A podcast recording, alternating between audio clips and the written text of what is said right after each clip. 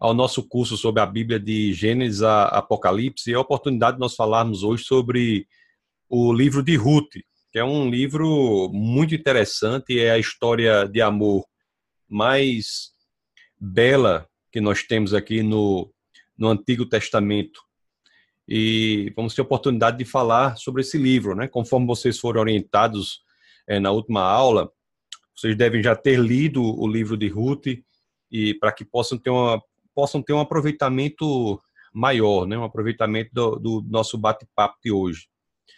O livro de Ruth é sim, é, in, é incrível, é, é uma história belíssima de amor, uma história de amor belíssima que nós lemos no Antigo Testamento. E é isso que nós vamos falar. Então, eu vou começar aqui tentando contextualizar é, como a, essa história ocorre, como essa história de fato é, acontece. Porque você imagine assim a situação em que ela se inicia é a seguinte: imagine que você é casado, né? Se você é homem, você é casado com uma mulher, você tem dois filhos para você manter, você está lá casado com a esposa, tem dois filhos para manter e o problema qual é? O problema qual é? Você tem que alimentá-los e você olha para um lado, olha para o outro e não tem alimento. Olha para um lado, para o outro e não tem nenhum tipo de alimento. Aí é o que, que a gente pensa numa situação como essa, né? Muitas pessoas iriam, iriam dizer assim: vamos confiar em Deus, né? Que Deus vai prover. Essa é a forma é, adequada de, de fazer. Mas nós não podemos é, julgar aqueles que, que fraquejam um, ponto, um pouco nisso aí quando as crianças estão com fome, né? Estão chorando com fome. Então é isso que acontece com é, o personagem lá no início do livro de Ruth, com Eli Melech. Eli Melech, ele, ele se vê na situação, casado, com dois filhos, os filhos famintos, ele olha para um lado, olha para o outro e não sabe bem o que, o que fazer. E talvez tenha pensado assim: olha, eu estou esperando aqui de Deus, mas o tempo está passando demais e eu preciso fazer alguma coisa. É por isso que ele diz assim: olha, nós vamos fazer o seguinte: aqui onde nós estamos aqui não, não dá para ficar. Então vamos arrumar aí as malas, juntar tudo e vamos sair daqui. Aí foi aí que eles fazem, junto às malas, é, o Elimelec, junta todas as coisas, né? Sai da fazenda que ele tinha lá em, em Belém e vai para a terra de Moabe. Essa é uma decisão extremamente radical, né? Extremamente radical. Por quê? Porque a terra de Moab era um lugar em que o judeu ele não gostaria de morar. Um judeu normal não gostaria de morar na terra de Moab, porque é a terra dos moabitas. É a terra dos moabitas. É interessante, se você for abrir, deixa eu abrir aqui, se você puder abrir, abra as escrituras aí em Gênesis Deixa eu abrir aqui. Abra as, as escrituras no livro de Gênesis, no capítulo Gênesis, no capítulo 19. Então vamos abrir em Gênesis 19, vamos ver os versos 36 e 37. Então, Gênesis 19, 36 e 37, as escrituras dizem assim, ó. E assim as duas filhas de Ló conceberam do próprio pai a primogênita deu à luz um filho e lhe chamou Moabe. É o pai dos moabitas até o dia de hoje. Então você veja quem eram os moabitas, não é? Eles eram conhecidos por adorar outros deuses.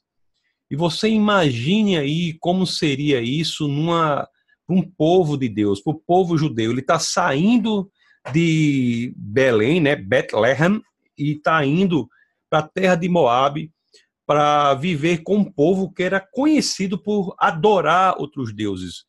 E é uma situação é, muito difícil. Os moabitas haviam sido é, inimigos de Israel por muitos e muitos anos, por muitos e muitos anos.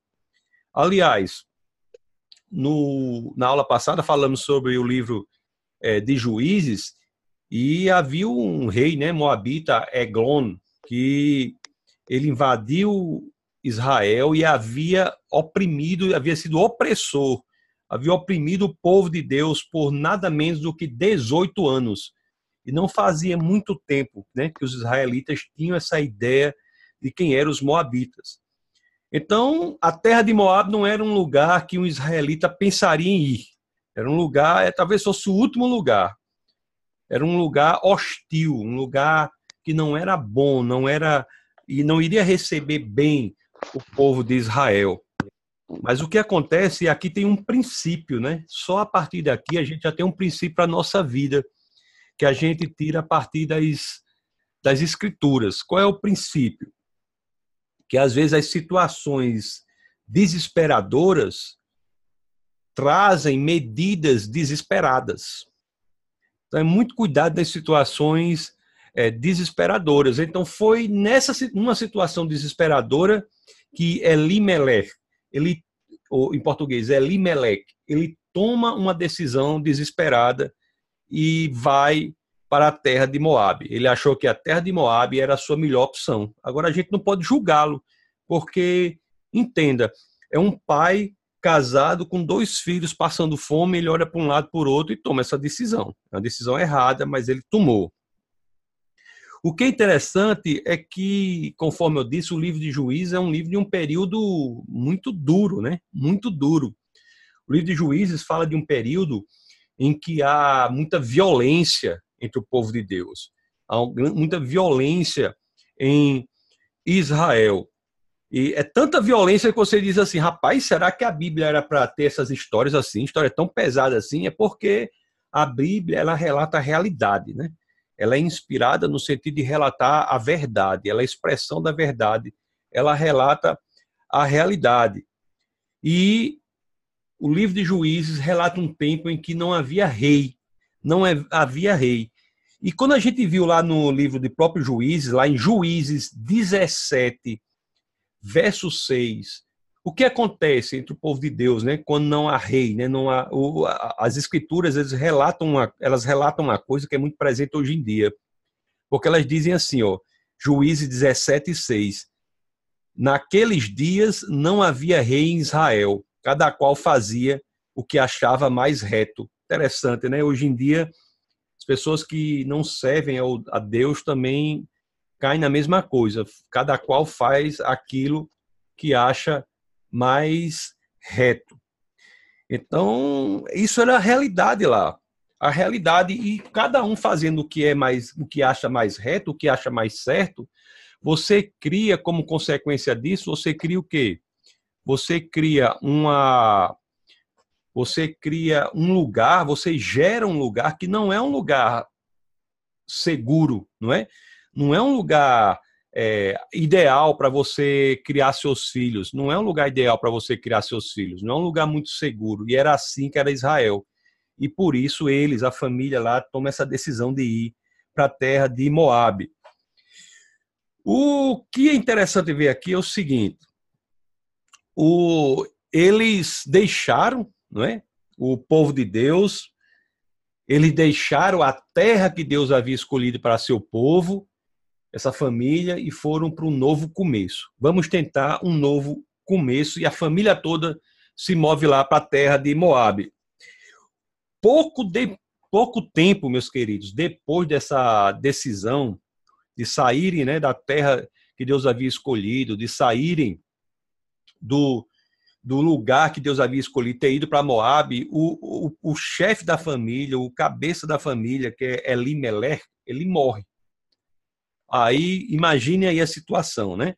Se você tinha o pai, a mãe e dois filhos, nascidos na terra de, de Israel, israelitas, israelenses, povo de Deus, vão para a terra dos moabitas, tentar a vida num lugar altamente difícil e hostil para eles. E agora ele morre. Aí fica o que aí? Olhe só a situação que nós temos como decorrência disso.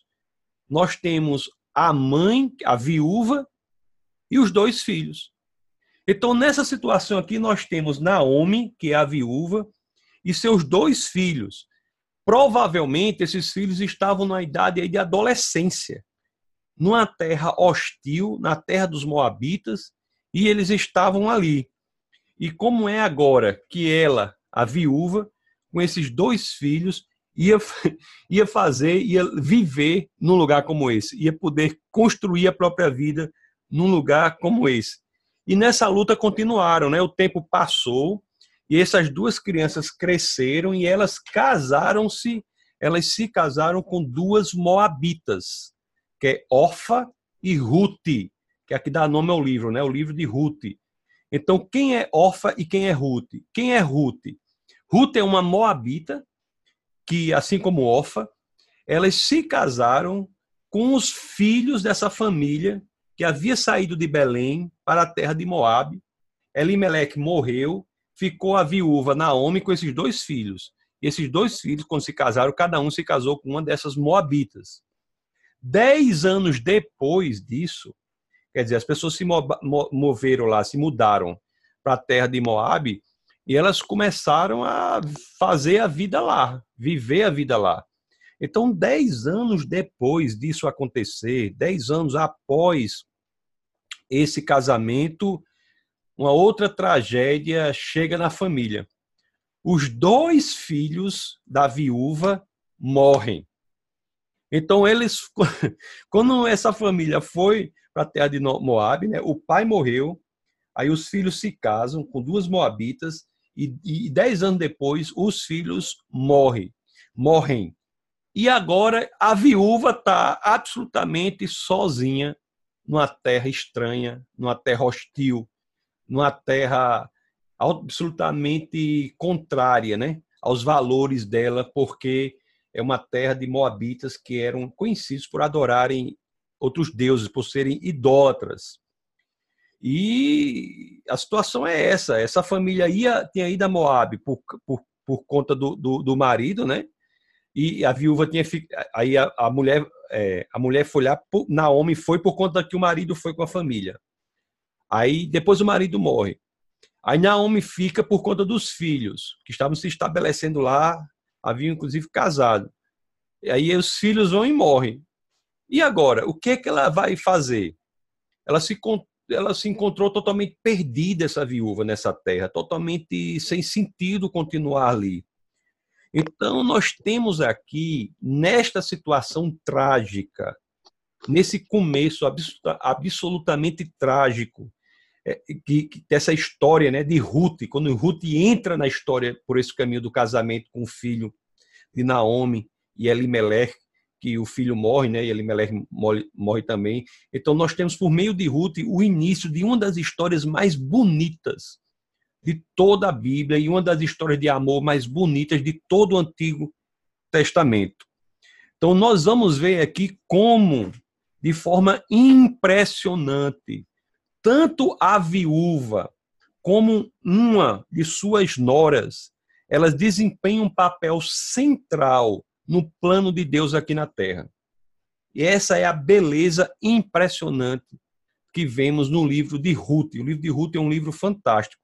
E vamos ver no final também o porquê que esse livro está na Bíblia também.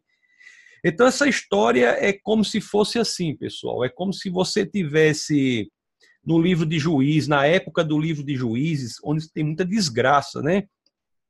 Onde nós vimos que o povo era idólatra e clamava ao Senhor por um líder militar, o Senhor mandava um juiz, que é um líder militar, o povo melhorava, quando melhorava, se esquecia do Senhor, aí caía de novo, aí daqui a pouco clamava novamente. Então, essa história toda, esse deserto todo, essa história toda, quando no meio disso nós encontramos o livro de Ruth, a história de Ruth é como assim um, um, um, um oxigênio, uma brisa de ar no meio de coisa tão ruim. É como se fosse um oásis numa sequidão enorme. Então, a história de Ruth é muito bonita, realmente. Quando isso ocorre, o que acontece? O Naomi, a viúva, ela fica sabendo que a questão da fome em Israel tem melhorado. Então ela pensa em voltar lá para a cidade dela, né? Inclusive ela tinha deixado até a fazenda lá do esposo dela, lá em Belém. Ela pensa em voltar para lá.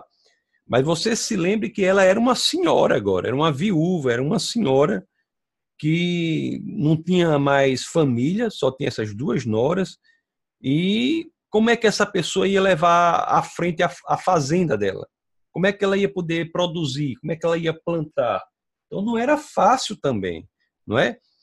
Mas mesmo assim resolveu voltar, porque mesmo que ela não pudesse produzir na terra, ela deve ter pensado: eu não vou morrer de fome aqui, eu não tenho o que fazer nessa terra dos Moabitas, eu vou pelo menos voltar. Mesmo que eu ache difícil, difícil lá, eu posso pelo menos vender a terra, né? Eu vendo a terra e, e, dou, e fica melhor para mim. Então ela volta para lá e ela diz assim, ela diz assim, ela sabe que se ela quando ela voltar para lá, as noras dela não são do povo de Deus, né? elas, assim, no sentido de que elas são moabitas. Então é interessante que, os, que elas, moabitas, se voltarem com a viúva para Belém, elas iriam enfrentar o mesmo problema, a mesma dificuldade que ela mesma, a viúva, enfrentou quando foi para a terra de Moab. Então, ela considerou isso, né? E pensou, inclusive, em voltar sozinha para a terra dela, para evitar que as noras enfrentassem uma cultura diferente, uma cultura hostil para elas e tivesse dificuldade de sobrevivência.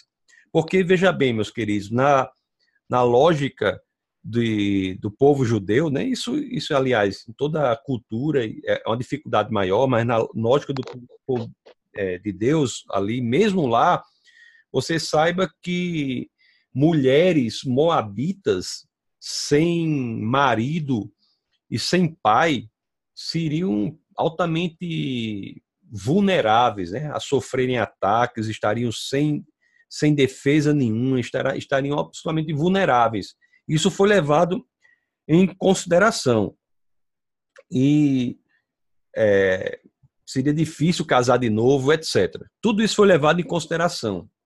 Então é por isso que lá em Ruth, vou abrir aqui no livro de Ruth, no capítulo 1, Ruth, no capítulo 1, no verso 11, se nós abrimos aqui em Ruth, no capítulo 1, no verso 11, Ruth, capítulo 1, verso 11, as escrituras dizem assim: Porém, Noemi disse: Voltai, minhas filhas, porque iríeis comigo?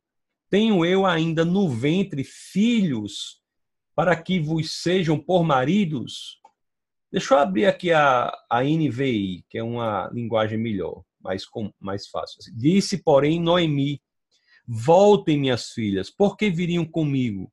Poderia eu ainda ter filhos que viessem a ser seus maridos?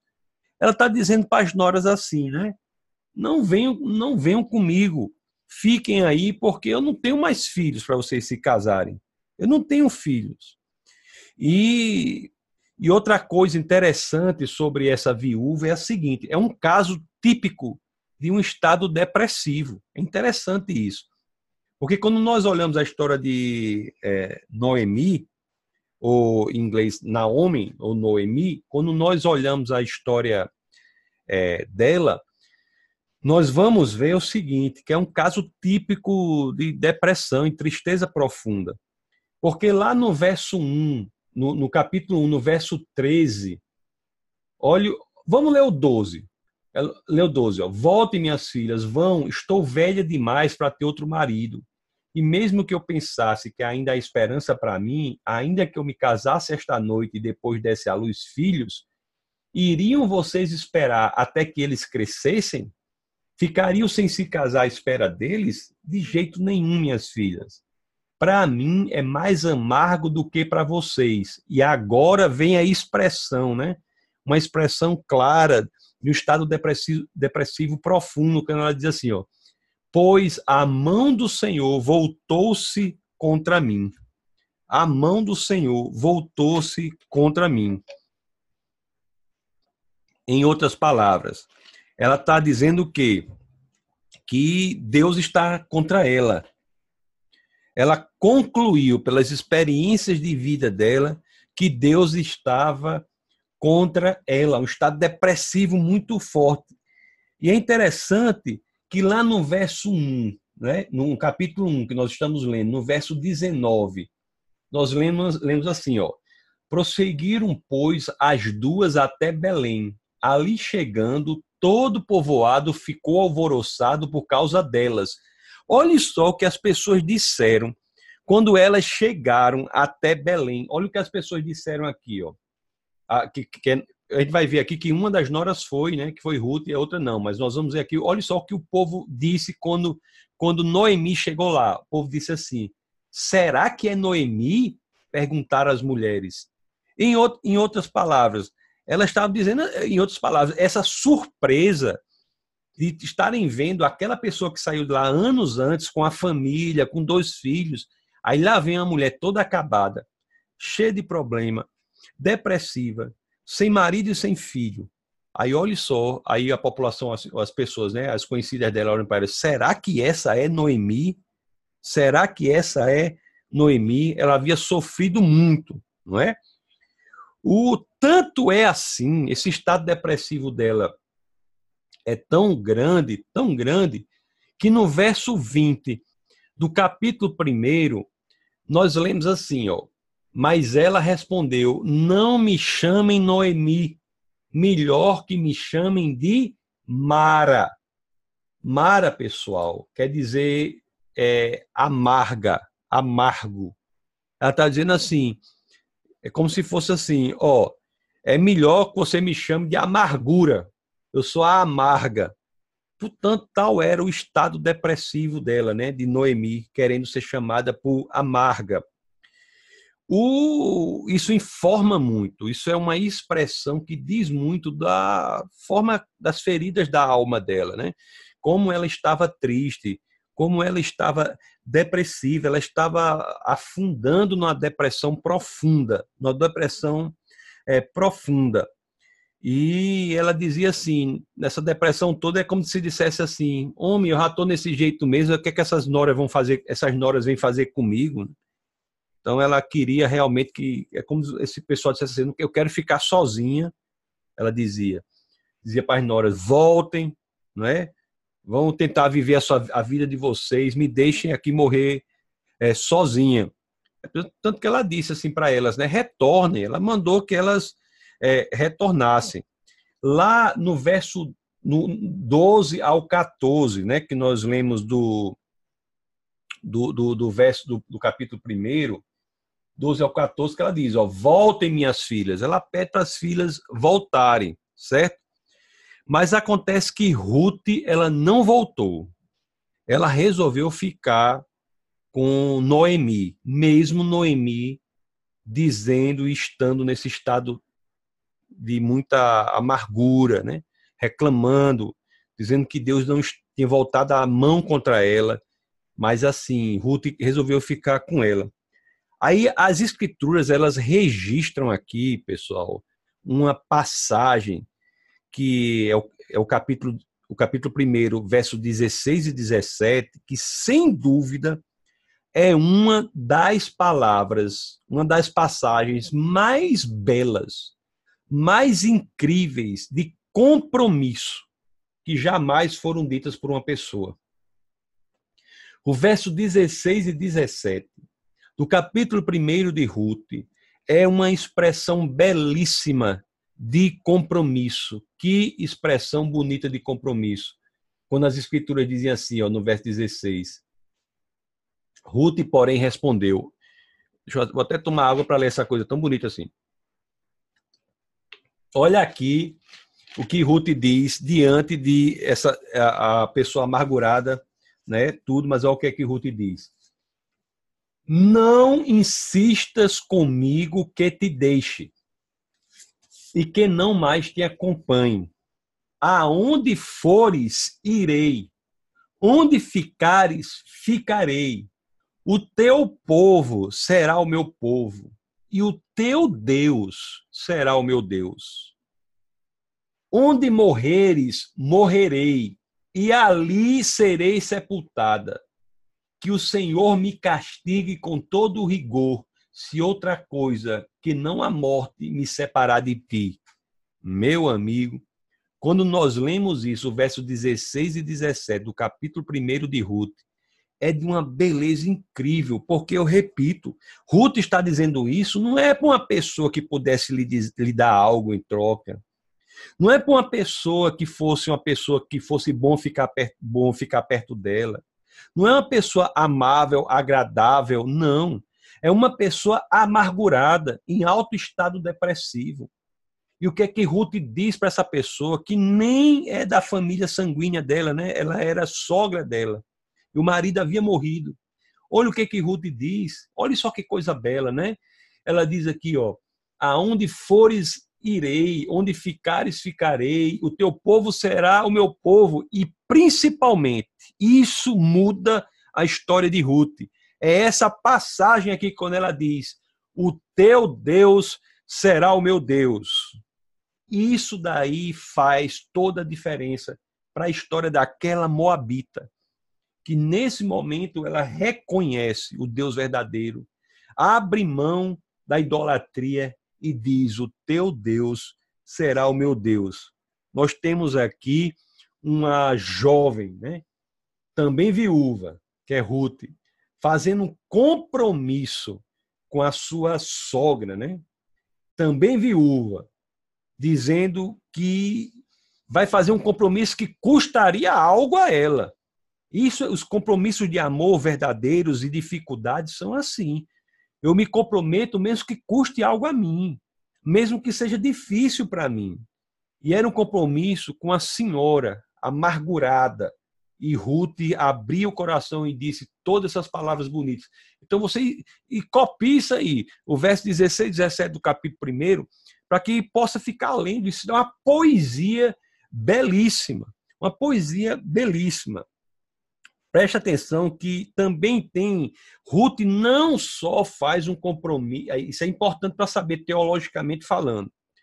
Ruth não só faz o compromisso com Noemi ou Naomi, ela não só faz um compromisso com Noemi.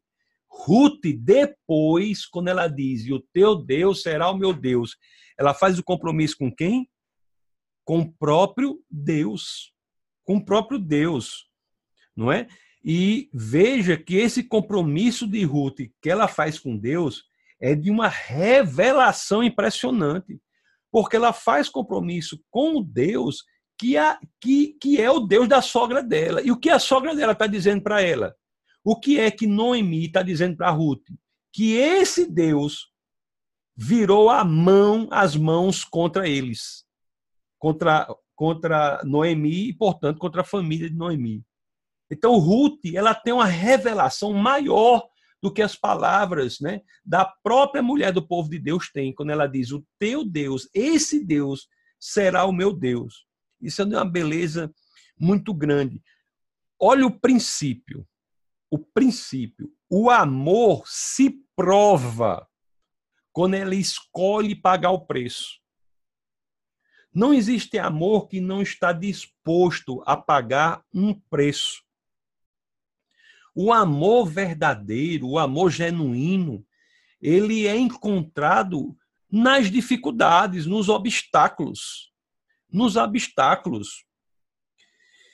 Quando é que uma pessoa a pessoa pode amar a outra, mas quando é que verdadeiramente sabe que ama? O amor genuíno, profundo. Quando esse amor é colocado à prova, é testado, né?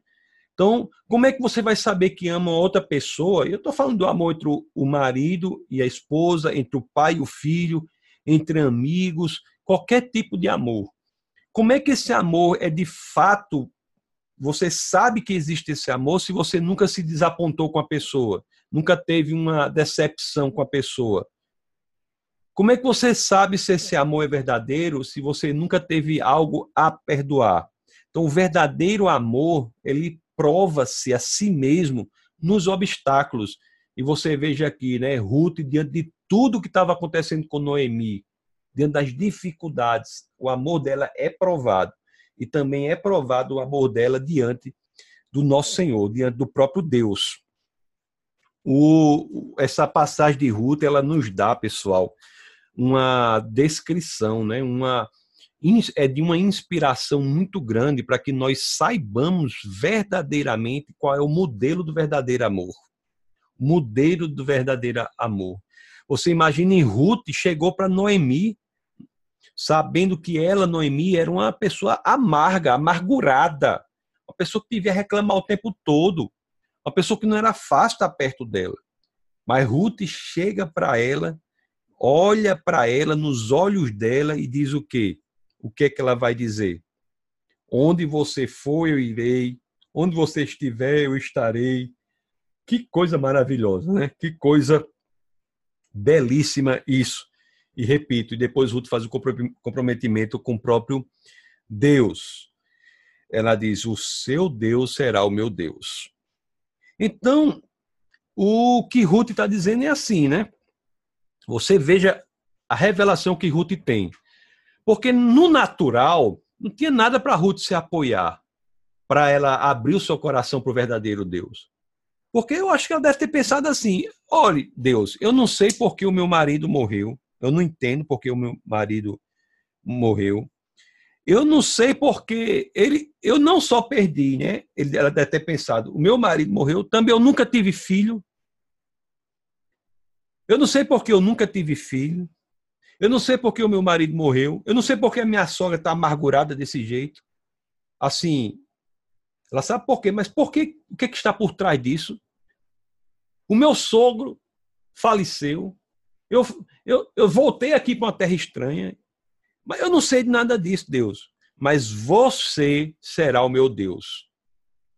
Essa expressão de Ruth é uma expressão que está dizendo assim: Deus, você será o meu Deus.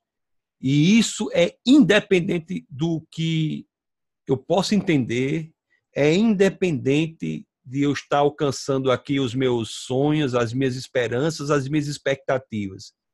Você é meu Deus pela revelação que eu tenho de quem você é. Isso é uma beleza emocionante, pessoal. Isso é uma beleza emocionante. Ela diz assim: Deus, eu tenho um compromisso com você, eu amo você.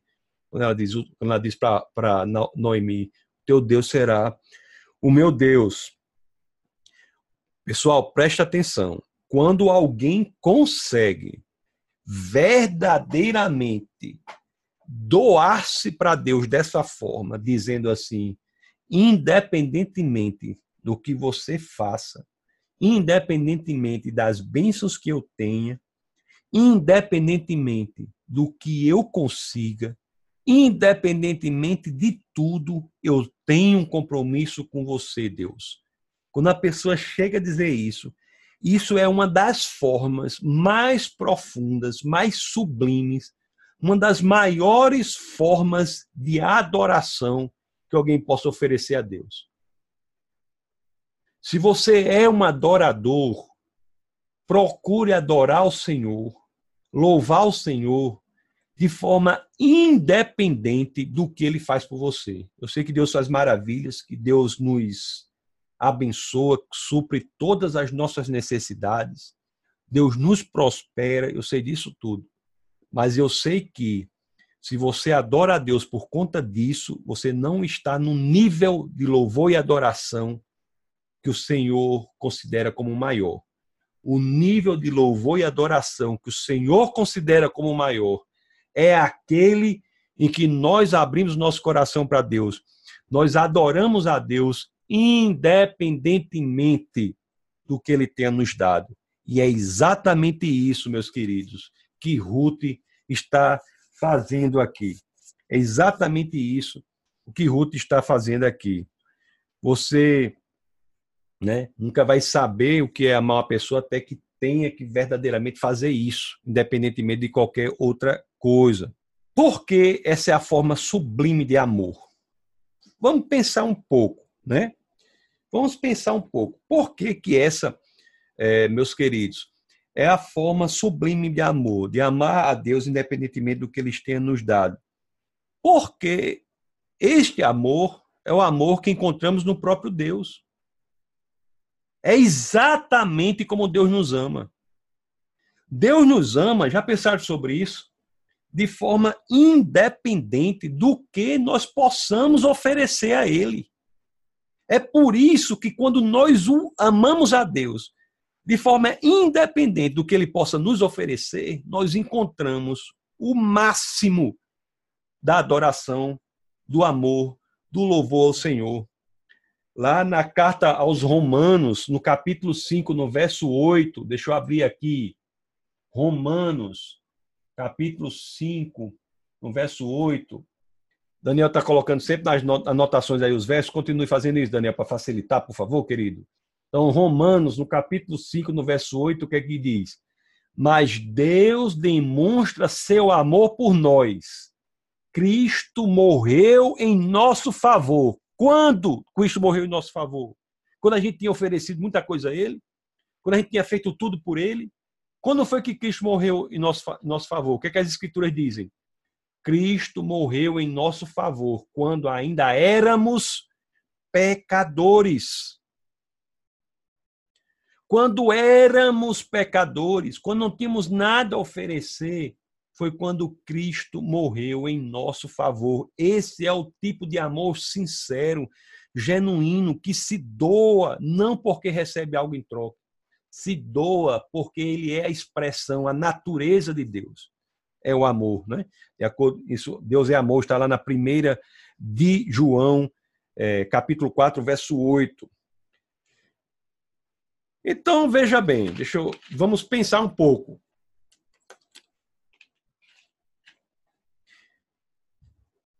Não foi fácil, né? porque das duas noras, Orfa voltou para a terra de Noabe, Ruth ficou com a viúva, Noemi, e foram lá para a farmácia. Conforme eu disse para farmácia, não, para a fazenda. Foram lá para a fazenda delas, para a terra delas. Quando chegaram lá na fazenda delas, da, que era a fazenda de Elimelech e Noemi, eles haviam deixado lá há muito tempo, né? Quando voltaram lá, como é que eles iam sobre, elas iam sobreviver? Duas viúvas, né? uma jovem e outra idosa. Como é que essas duas pessoas sobreviveram numa fazenda? Me diga aí.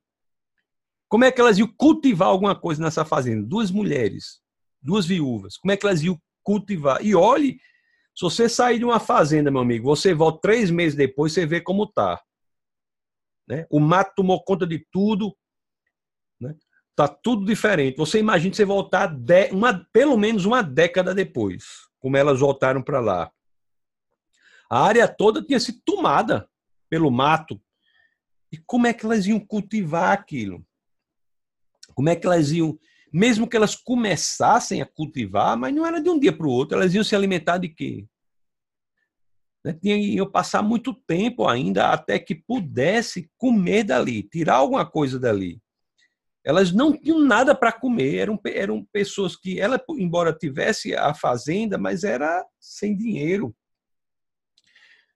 Não tinha nem o que comer, eram muito pobres. E uma das maneiras que os pobres naquela região ali podiam se alimentar é o seguinte: eles iam atrás das pessoas que iam colhendo em seus campos. E aqueles grãos que caíam, eles podiam pegar, os grãos de milho, né, que caíam, eles poderiam podiam pegar. Então elas iam as, esses, esses essa espécie de mendigos catando no lixo hoje em dia. As pessoas iam atrás das, das pessoas que iam trabalhando, colhendo, e um, os grãos que caíam, que iam deixados no campo ali, aquelas pessoas de trás poderiam pegar para se alimentar. É, é, uma espécie de mendicância, né? pegando os restos é, do que foi colhido. E foi isso que ela foi fazer, que Ruth foi fazer. Ruth não ficou parada, ela tinha que agir. Veja outra, person... outra característica muito importante dela, né? Ela foi agir. Ela foi agir. O... E ela saiu para fazer isso. Lá no livro de Ruth, no capítulo 2, no verso 2, Ruth 2, no verso 2, nós lemos assim: 2, 2, Ruth, a Moabita, disse a Noemi, ela não ficou parada, vou recolher espigas no campo daquele que me permitir. E aí ela foi. Ela foi atrás, né? Foi buscar ah, o meio de sobrevivência e foi fazer isso aí. E foi para um campo lá de, um, de uma pessoa, de um proprietário chamado Boaz. Boaz. É interessante, pessoal, que Boaz era um parente distante do de Elimelech, que era, o, era um parente distante do, do viú, da, da, da pessoa que morreu, né? É, do ex do marido de Noemi que morreu, Boaz, esse que era o dono dessa fazenda em que Ruth resolveu ir buscar esse, essas espigas, esses grãos de milho que caíam, era um parente distante. E ela foi lá. Ele, Boaz tinha uma terra boa, terra grande, ele era uma, uma atividade importante de colheita lá, e ele estava lá supervisionando aquela colheita naquele momento, quando ele viu uma moça estrangeira que estava ali atrás, né, colhendo aquelas espigas, uma moabita colhendo aqueles grãos ali, e ela, pergun e ela perguntou, quem é essa daí? Aí o pessoal disse, é, é uma moabita, é uma estrangeira, né, que veio aqui com Noemi. Boaz, ele havia ouvido falar, né, essa notícia já estava circulando, que Ruth tinha, tinha não só tinha sido, como era muito boa para Noemi, não é? Tinha sido uma pessoa que tinha, tinha realmente feito o que ela fez por Noemi. E Boaz disse: deixe que ela fique aí. Não só deixe que ela fique aí, mas disse para as pessoas que trabalhavam para tratá-la bem, não tratá-la mal, porque essas pessoas às vezes que colhiam, viu, atrás do campo assim, elas eram tratadas não de forma não tão gentil, mas o Boaz determinou que fosse tratado de forma é, gentil. Lá no verso 2, no, no, quer dizer, no verso 12 do capítulo 2, Ruth 2, 12, as escrituras dizem assim: Boaz respondeu. Deixa eu ver o verso. Vou ler o verso 12 do capítulo 2. Diz assim: ó, O Senhor lhe retribua o que você tem feito, que seja ricamente recompensada pelo Senhor, o Deus de Israel, sob cujas asas você veio buscar refúgio. Isso é uma passagem muito bacana também, sabe? É muito bacana isso aqui, porque ele diz assim, né? Ele, ele diz assim, né? É, no verso 11 diz assim: Boaz respondeu: Contaram-me tudo o que você tem feito por sua sogra, Noemi. Depois que você perdeu seu marido, como deixou seu pai, sua mãe e sua terra natal para viver com um povo que você não conhecia bem. Então, Boaz né, reconheceu a gentileza, o que quem Ruth era, e diz aí o 12: O Senhor lhe retribua o que você tem feito, e seja ricamente recompensada pelo Senhor, o Deus de Israel, sob cujas asas você veio buscar refúgio. Ruth havia demonstrado muita gentileza muito amor por Noemi, não é? E o que Boaz estava fazendo aqui era ele era instrumento de Deus para retribuir tudo o que Ruth tinha feito por Noemi. Lá em Gálatas, no capítulo 5, no verso 22, quando abrimos em Gálatas, no capítulo 5, no verso 22, o que é que nós entendemos? Mas o fruto do Espírito é amor, alegria, paz, paciência, amabilidade, bondade, fidelidade, mansidão e domínio próprio. Então, meus queridos, amabilidade, bondade são aspectos do fruto do Espírito, são aspectos do amor. E Ruth havia agido dessa forma.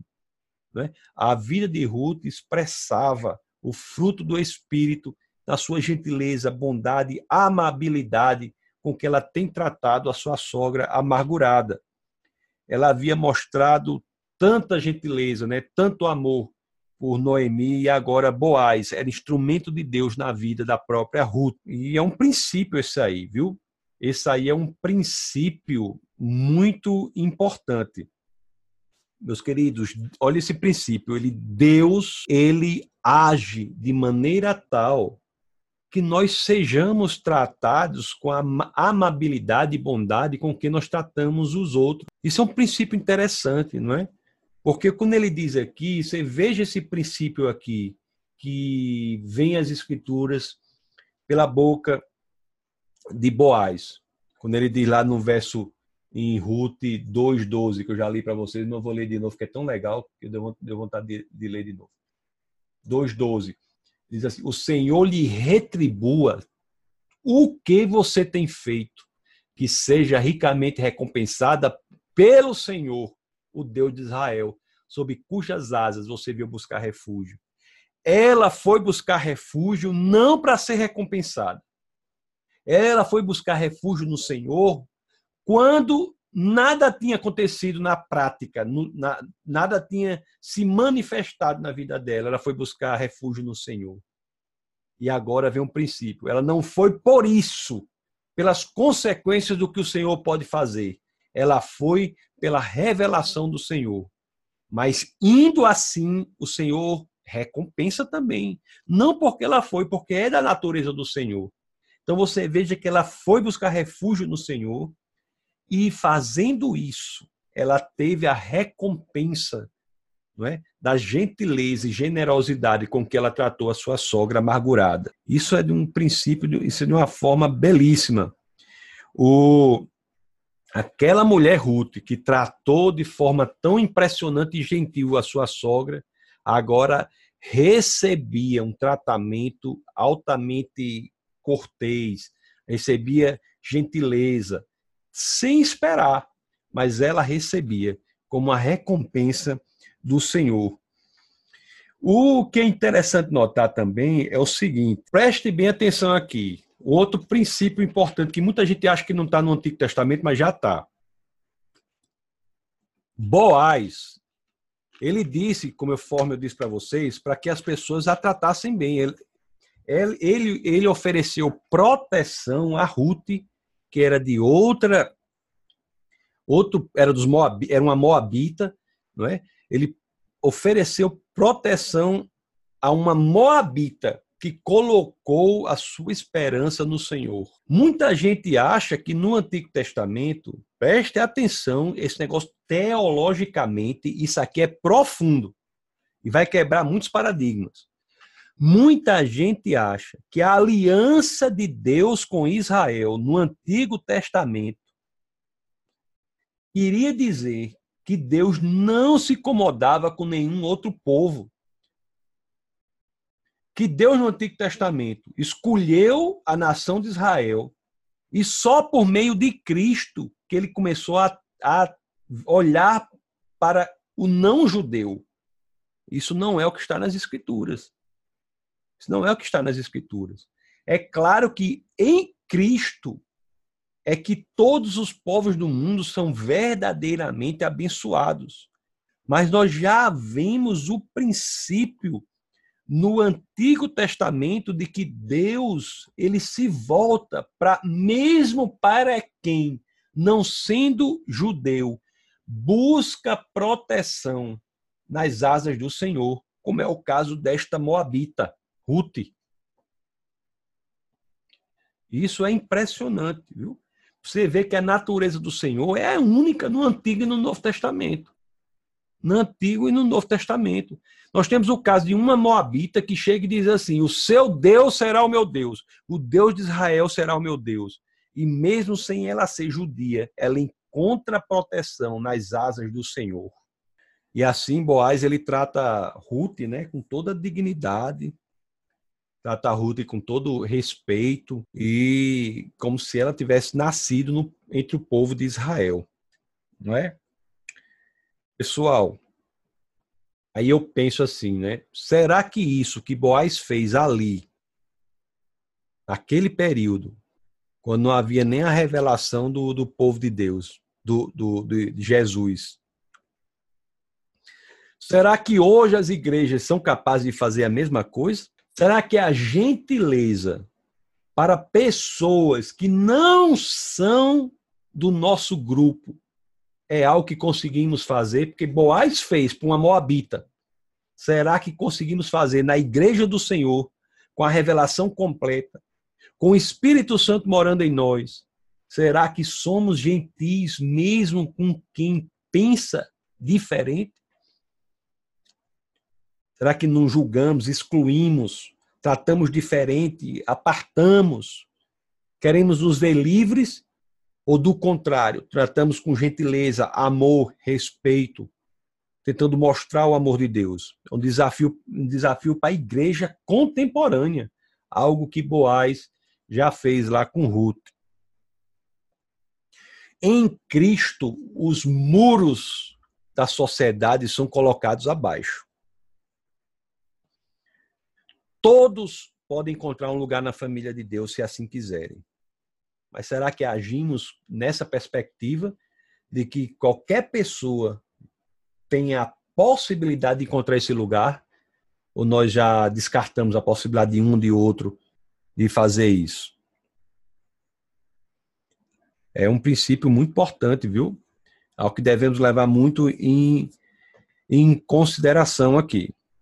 Agora, dito tudo isso, nós vamos para a passagem mais emocionante aqui da coisa essa história aqui é uma passagem. É, se eu fosse nominar essa passagem, eu ia botar assim: Ruth, a enxerida. A enxerida. Vamos ver o que acontece aqui.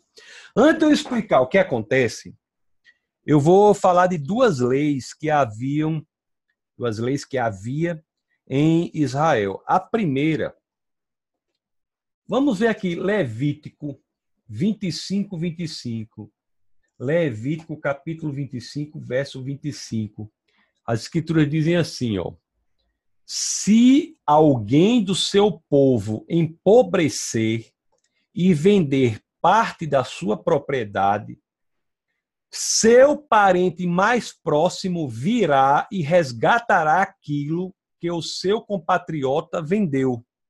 Existia uma lei lá e lá em Levítico 25, 25. O que é que dizia essa lei?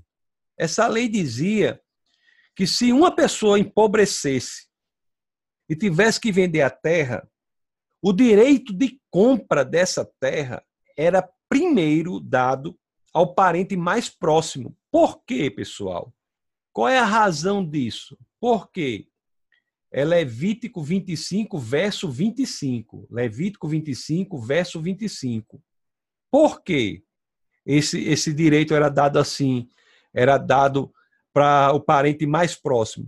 Porque você se lembra do ano do jubileu, que era o ano em que, de acordo com a lei, a terra deveria voltar à família.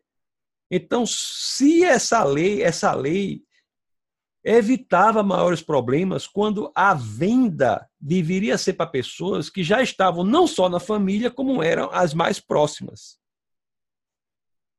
Se era vendido para alguém da mesma família, a propriedade continuava na mesma família. Aí, quando o ano do jubileu chegasse, a terra voltaria para alguém próximo. Era um problema menor, havia essa lei. E havia outra lei, está também no capítulo 25 de Levítico, só que do verso 5 ao verso 10. Deixa eu achar aqui, que eu estou abrindo aqui, do verso 5 ao 10, que diz assim, ó. Não vamos ler do 5 ao 10, que é longo, depois vocês podem ler se quiserem. É Levítico 25, 5 a 10, mas essa lei dizia o seguinte. Em resumo, essa lei dizia o seguinte: se um homem morresse sem deixar filhos, deixasse a viúva, né? A viúva lá, esse o, o se um homem morresse sem deixar filhos, aí o que que acontecia? O irmão dele, o parente mais próximo dele, deveria assumir as responsabilidades sobre a viúva.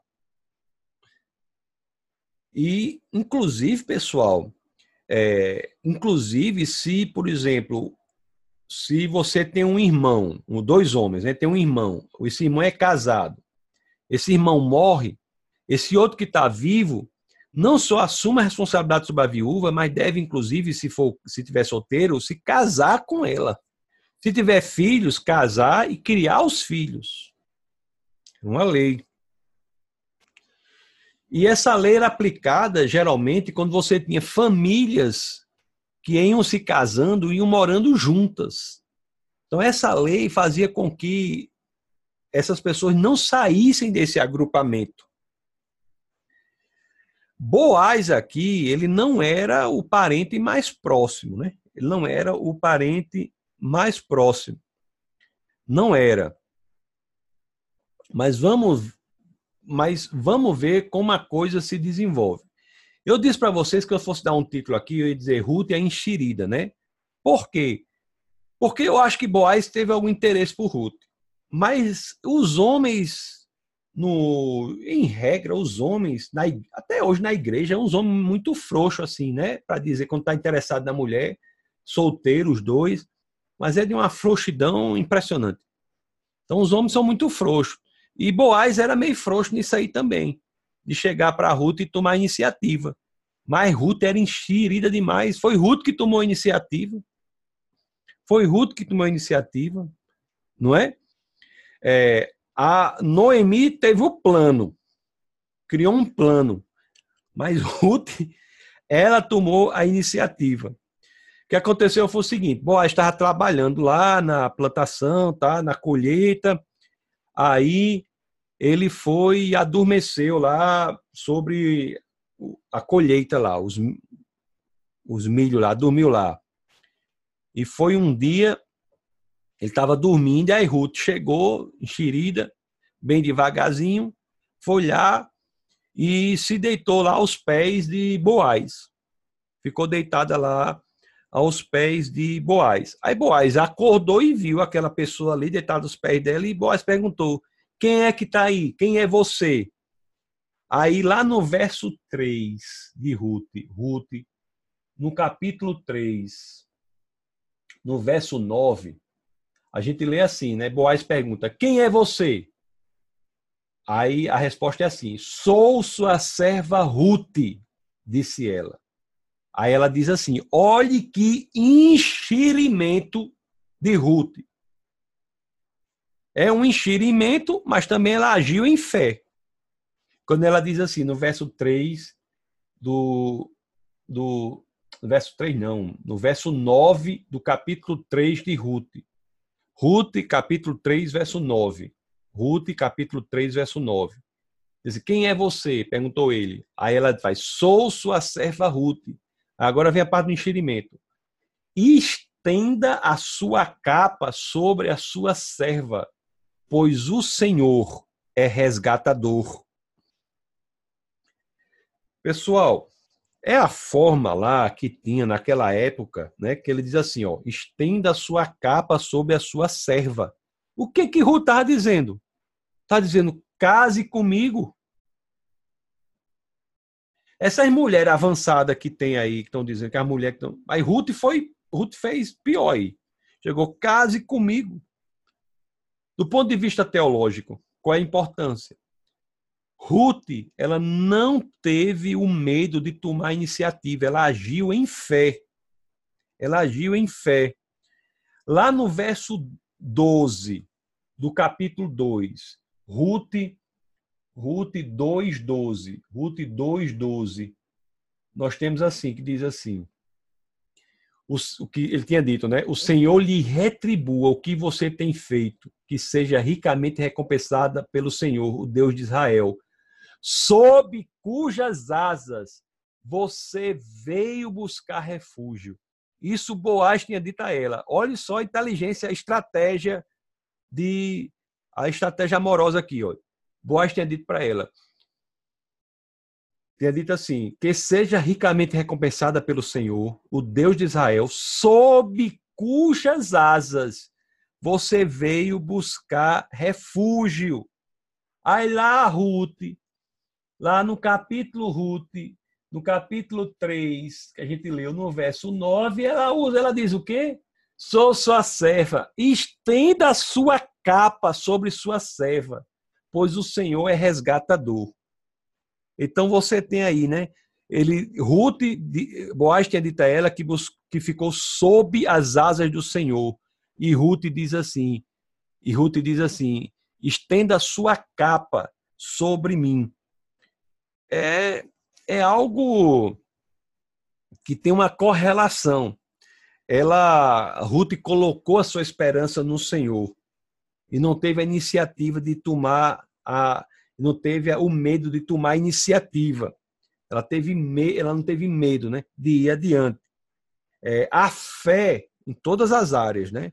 A fé ela não só existe dentro de você, mas principalmente ela se traduz em ação. A pessoa que tem fé, ela age de acordo com o que crê. Boaz, quando viu aquela proposta, case comigo, Boaz disse: não seja por isso. Eu acho que Boaz achava Ruth, né? Pessoa interessante. Agora mesmo. Agora mesmo. E Boaz foi fazer isso. Mas se lembra das leis que eu falei que tem Israel? Boaz não podia casar logo com Ruth. Por quê? Porque havia na família ali alguém que era mais próximo do ex-marido é, de Ruth que morreu. A lei dizia né, que se alguém morresse, o parente mais próximo tinha que assumir a viúva. E havia alguém mais próximo ali. O é, interessante aqui o seguinte, porque quem fosse casar com Ruth tinha que assumir Ruth e tinha que assumir Noemi. Agora, esse parente mais próximo, ele aparece na história. E a gente fica com medo. Eita, será que ele vai aparecer e vai estragar esse romance, hein? Será que vai acontecer alguma coisa assim? Aí o que é que Boaz faz? Boaz, ele vai, ele pega, ele quer casar com Ruth, mas sabe dessa existência desse parente mais próximo. Aí ele vai lá para a cidade buscar uma, um contrato, né, para que dê certo ele poder casar. Então ele senta lá, fica esperando até que esse parente mais próximo apareça. E lá no verso 2 do capítulo 4, Ruth 4:2, quando temos, vamos lá para Ruth 4:2, Ruth capítulo 4, verso 2, o que é que nós temos aqui? Ele Boaz vai para lá para resolver esse problema. Diz assim, ó: Boaz reuniu dez líderes da cidade e disse: Sentem-se aqui. E eles é, se sentaram. Depois disse ao resgatador, né? Lá no, no, Vamos ler do 3 ao 5. Depois disse ao resgatador: Noemi, que voltou de Moabe, está vendendo o um pedaço de terra que pertencia ao nosso irmão Elimeleque. Pensei que devia apresentar-lhe o assunto na presença dos líderes do povo e sugerir-lhe que adquira o terreno. Se quiser resgatar esta propriedade, resgata. Se não, diga-me para que eu o saiba, pois ninguém tem este direito a não ser você e depois eu. Então, Boaz vai para lá, chama esse parente principal de, de do, do, do quem morreu, né, do, do ex-marido de Ruth que morreu, e diz assim: olha, olha, olha Noemi, tá, que Noemi e Ruth estão vendendo a terra. A pessoa, pela lei, que tem a prioridade é você. Você quer comprar? Aí esse rapaz disse: rapaz, eu quero, viu? Eu quero. Porque o preço está bom, a terra boa. Eu quero. A, fa a fazenda está boa. Eu quero. Aí é que Boaz diz assim, ó. Isso está lá no verso 5. Aí ele diz assim, capítulo 4, verso 5. Porque o, o, o parente disse que queria. Aí Boaz diz assim: Boaz, porém, lhe disse: No dia em que você adquirir as terras de Noemi e da Moabita Ruth, estará adquirindo também a viúva do falecido, para manter o nome dele em sua herança. Aí, quando ele disse isso, o, o rapaz lá, o parente próximo lá, que a gente não sabe o nome, disse assim, não, eu quero não. Aí eu não quero não. Quero nada, eu vou comprar a terra, eu comprar, mas para levar duas viúvas, levo não. Aí está lá no verso 6 que diz isso. Ó. Diante disso, o resgatador respondeu: Neste caso, não poderei resgatá-la, pois poria em risco a minha propriedade. Aí disse: Resgate a você mesmo, Boaz. Eu não poderei fazê-lo. Pronto. O problema estava resolvido. Boaz agora legalmente poderia ser era a primeira pessoa a pegar a propriedade se, e se casar com Ruth e tomar conta de Noemi. Que negociação, né? Interessante essa aí. E deu certo essa negociação. E, de fato, foi assim que foi feito. Porque o resgatador lá, o parente, ele diz assim: Eu não vou comprar essa terra, porque se eu comprar essa terra, eu pago a terra e fico essas duas viúvas. É um problema para sempre, né? Aí disse: Não, quero não. Mas o interesse de Boaz é que tinha outra visão, era diferente. Ele queria se casar com Ruth e queria terra. Aí lá no verso 6, né, quando diz para vocês, o resgatador não quer e fica com Boaz mesmo. Fica com Boaz. O verso 9 e 10 do capítulo 4 diz assim, ó, que Boaz aceita, diz assim, ó. Então Boaz anunciou aos líderes e a todo o povo ali presente: Vocês hoje são testemunhas de que eu estou adquirindo de Noemi toda a propriedade de Elimeleque, de Quiliom e de Malom. Aí o 10. Também estou adquirindo o direito de ter como mulher a moabita Ruth, viúva de Malom para manter o nome do falecido sobre a sua herança e para que o seu nome não desapareça do meio da sua família ou dos registros da cidade. Vocês hoje são testemunha disso.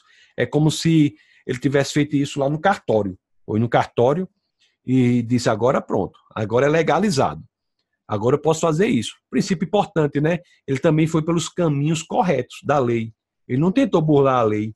Ele foi nos caminhos corretos. Chegou lá para quem tinha o direito disse: Você quer comprar terra? A pessoa disse: Quero. Aí ele, aí ele apresenta a lei. Se você comprar terra, você tem que casar com a viúva e tomar conta da, de, de Noemi. Aí, aí o cabo diz: Deu-me livre. Aí ele, então pronto, então fica comigo mesmo. Aí ele apresentou a lei. Por meios legais, ele encontra o direito de casar com Ruth. Com Ruth.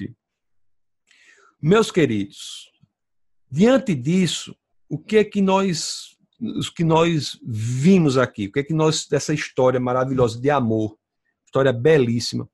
O que é que nós vimos aqui? O grande, um dos títulos, uma das, das definições, uma das qualidades mais belas de nosso Senhor e Salvador Jesus Cristo é o Redentor. É Cristo, o Redentor. E essa história de de Ruth, ela nos explica muito bem o que é ser redentor. O que é ser redentor? Boaz, ele aceita ser o redentor, pagar o preço para tirar Ruth da pobreza, para tirar Ruth do sofrimento, Ruth e Noemi, do sofrimento, da pobreza. Ele estava disposto a pagar o preço. Isso é ser redentor está disposto a pagar o preço. Então, essa é a mensagem de Cristo que já está presente aqui no Antigo Testamento.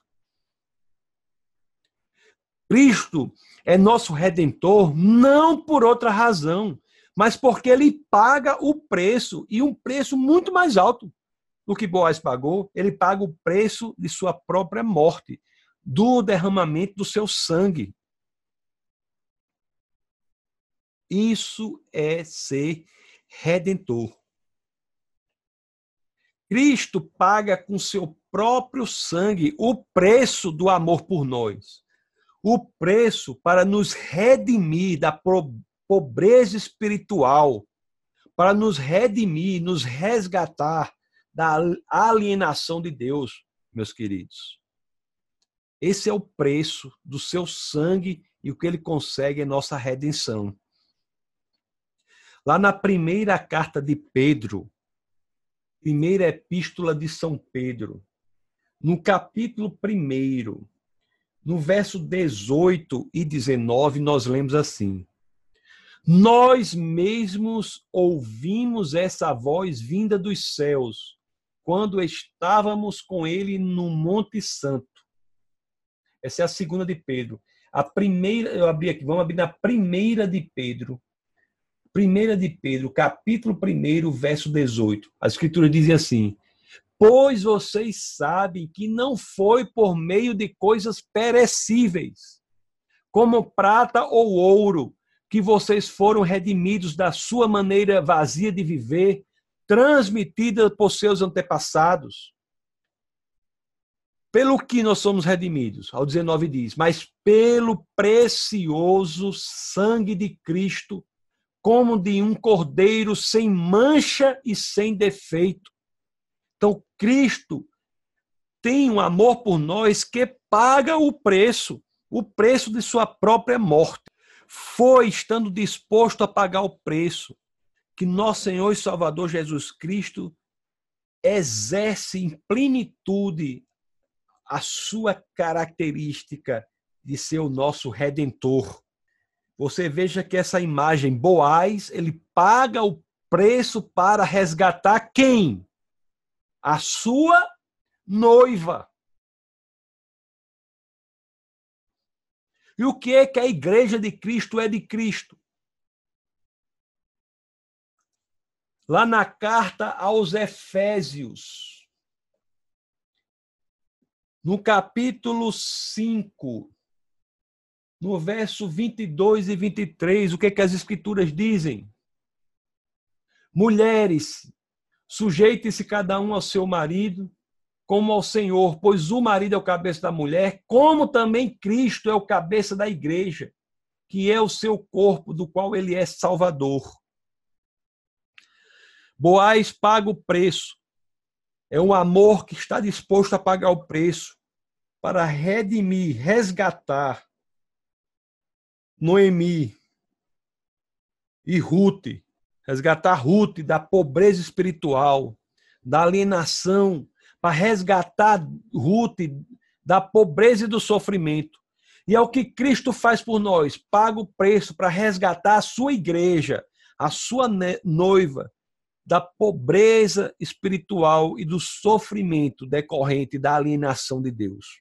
No livro de Ruth, voltando ao livro de Ruth, no capítulo 4, no verso 14, as escrituras dizem assim: Olha as mulheres que haviam dito para Noemi. Que mulher estranhado Noemi quando ela chegou. Olha aqui o que, ela, o que as mulheres dizem agora, no, no capítulo 4, verso 14.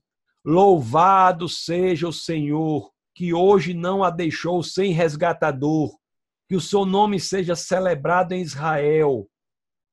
O menino lhe dará nova vida e a sustentará. Olha só que coisa incrível. Que coisa incrível.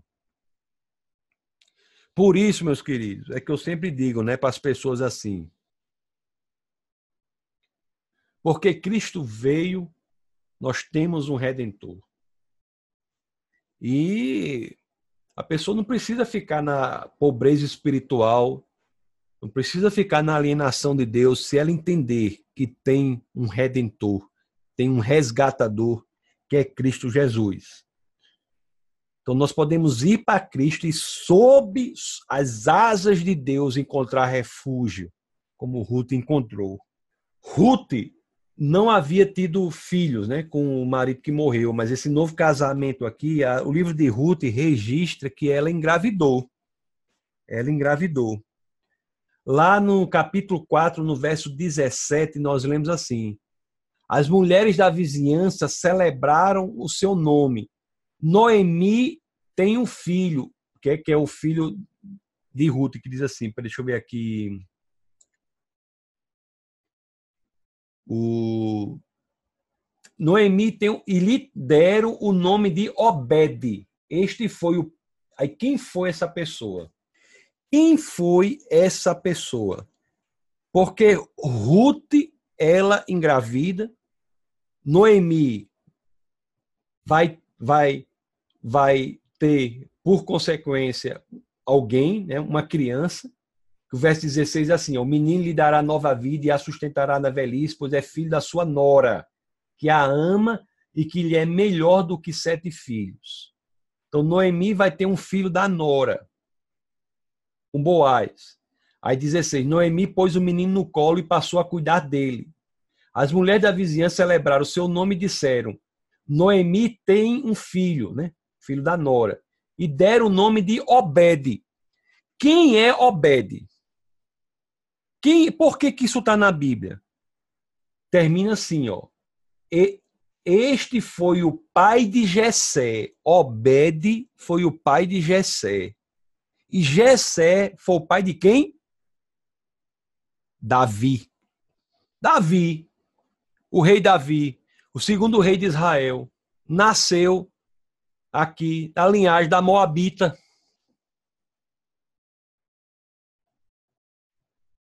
Da linhagem da Moabita que se entregou ao Senhor, que disse: O seu Deus será o meu Deus. É da linhagem dela, do filho dela com Boaz, que nasce Obed. Obed é pai de Jessé. Jessé é pai de Davi. O filho da Moabita é avô do rei, de, do rei Davi, do maior rei que Israel já teve. E o que, é que acontece mil anos depois disso? nessa linhagem. Na linhagem que passa por Ruth, a Moabita. Quem é que nasce mil anos depois? Nosso Senhor e Salvador Jesus Cristo. Lá em Mateus, no capítulo 1, Mateus, no capítulo 1, no verso 5, o que é que nós lemos? Salmão gerou Boaz, cuja mãe foi Raabe.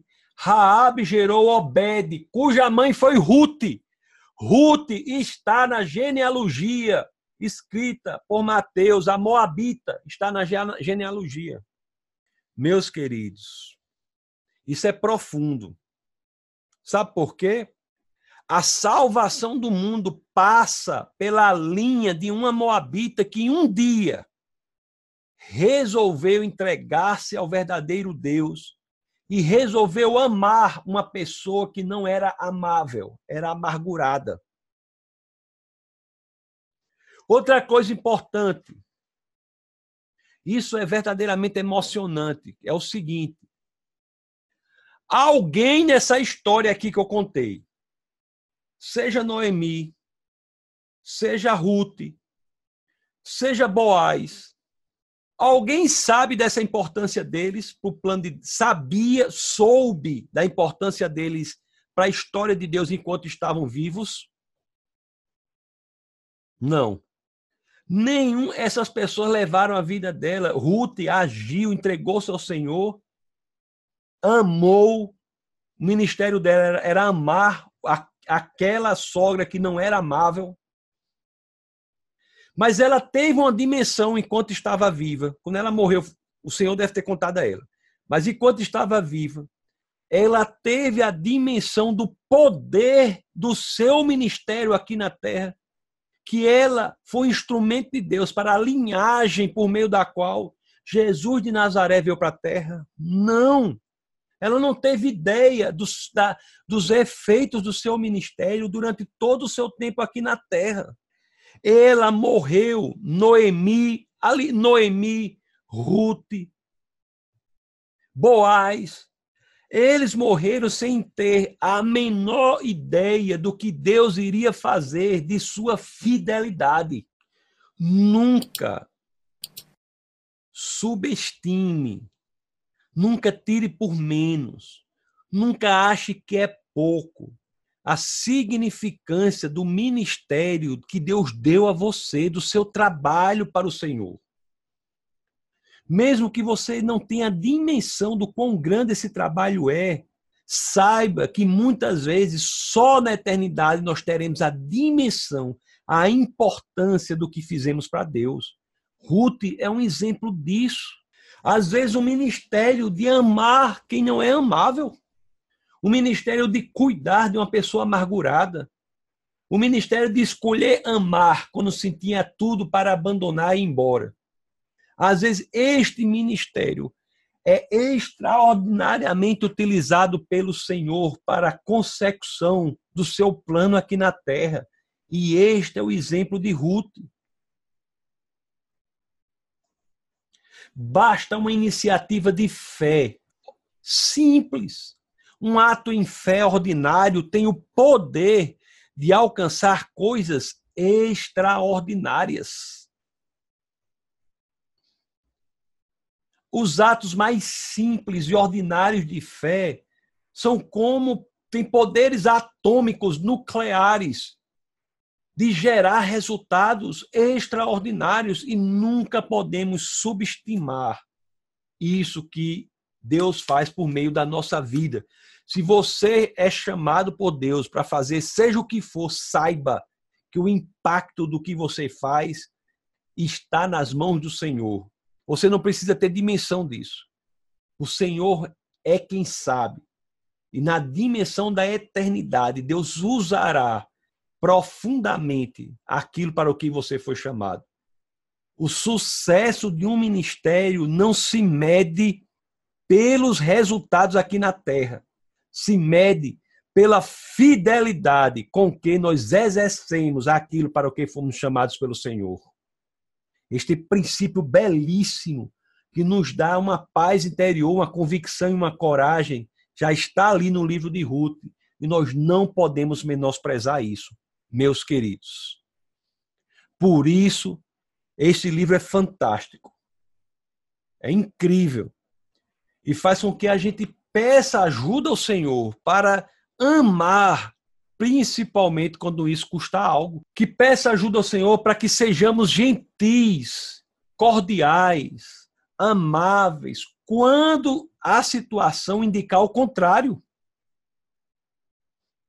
É este é o chamado principal de amar no mundo quebrado, no mundo fragmentado, de entender que a nossa mente não deve estar neste mundo quebrado, mas sim no nosso Senhor e Salvador Jesus Cristo, que é exemplo de amor, quando todos, inclusive, o criticavam, cuspiam nele e o torturavam. E Ruth demonstra no seu livro essa história belíssima de amor e devemos imitá-la. Então, são com essas palavras, meus queridos, que nós terminamos aqui a explanação sobre o livro de Ruth, esse livro belíssimo. E a partir de agora eu vou abrir o microfone para vocês, para que caso alguém queira fazer alguma pergunta, algum comentário, tenha oportunidade. Muito obrigado pela presença de vocês, viu, para assistir essa aula.